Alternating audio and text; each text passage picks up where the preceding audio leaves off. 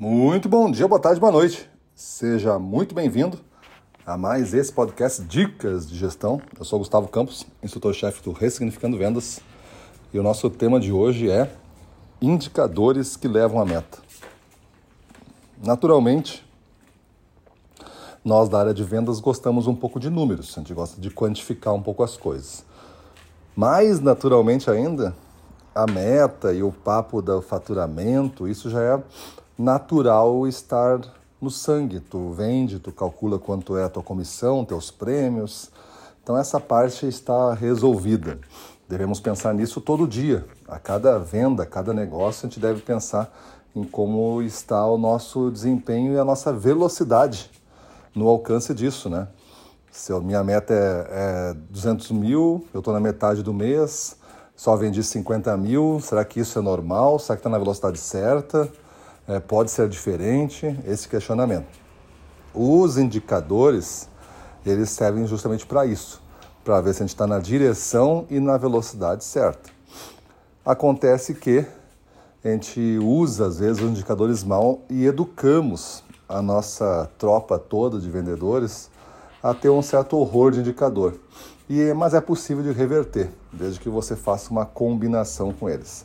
Vamos medir algumas coisas para verificar como está o jogo de cada um. Isso significa que talvez tenham indicadores específicos para um vendedor e não tenha para o outro. Porque esse está numa maturidade diferente. Daqui a pouco esse precisa abrir clientes na sua área. E o indicador de abertura de clientes vai estar tá ativo na região dele. O outro lá não precisa abrir clientes, já está tudo aberto, mas precisa aumentar a profundidade, vender mais mix para esses clientes ou positivar mais, então vai ativar mais esse.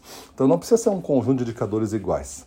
Se você quer premiar por alguns indicadores, aí sim você vai ter que premiar para todos iguais, uma estratégia geral da empresa. E aí tem esse conjunto de indicadores aqui, uns três, quatro no máximo.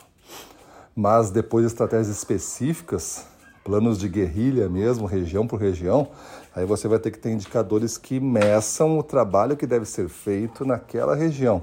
Aí sim tem sentido para aquela pessoa os indicadores.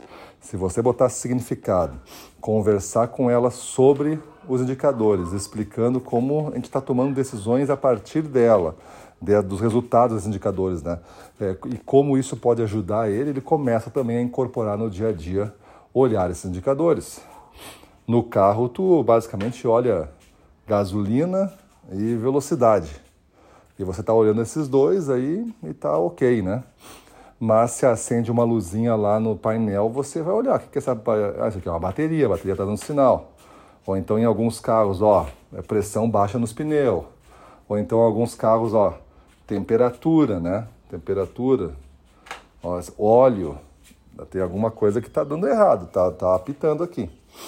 Então esses são indicadores, fazem parte da nossa vida e quanto mais a gente conseguir explicar o nosso desempenho através de um conjunto de indicadores, mas a gente vai conseguir melhorar esse desempenho. Porque eu só melhoro o que eu conheço. Se eu não conheço é porque eu não consigo nem medir as coisas, não sei nem o que compõe. Aí se eu não consigo nem medir as coisas, se eu estou fazendo um esforço, talvez, é mal direcionado. Muitas vezes metade do esforço que eu faço é à toa. Não direciona e não mexe esses indicadores. Isso é muito relevante para equipes comerciais que já têm o seu tempo aí às vezes consumido em deslocamentos, esperas, basicamente. Então nós temos que conseguir ganhar velocidade sabendo como é o nosso passo aqui, qual é a nossa estrada. Beleza? Então gestores aí montem indicadores com base na conversa e na estratégia definida, conversa estratégica, né, e estratégia definida para cada região.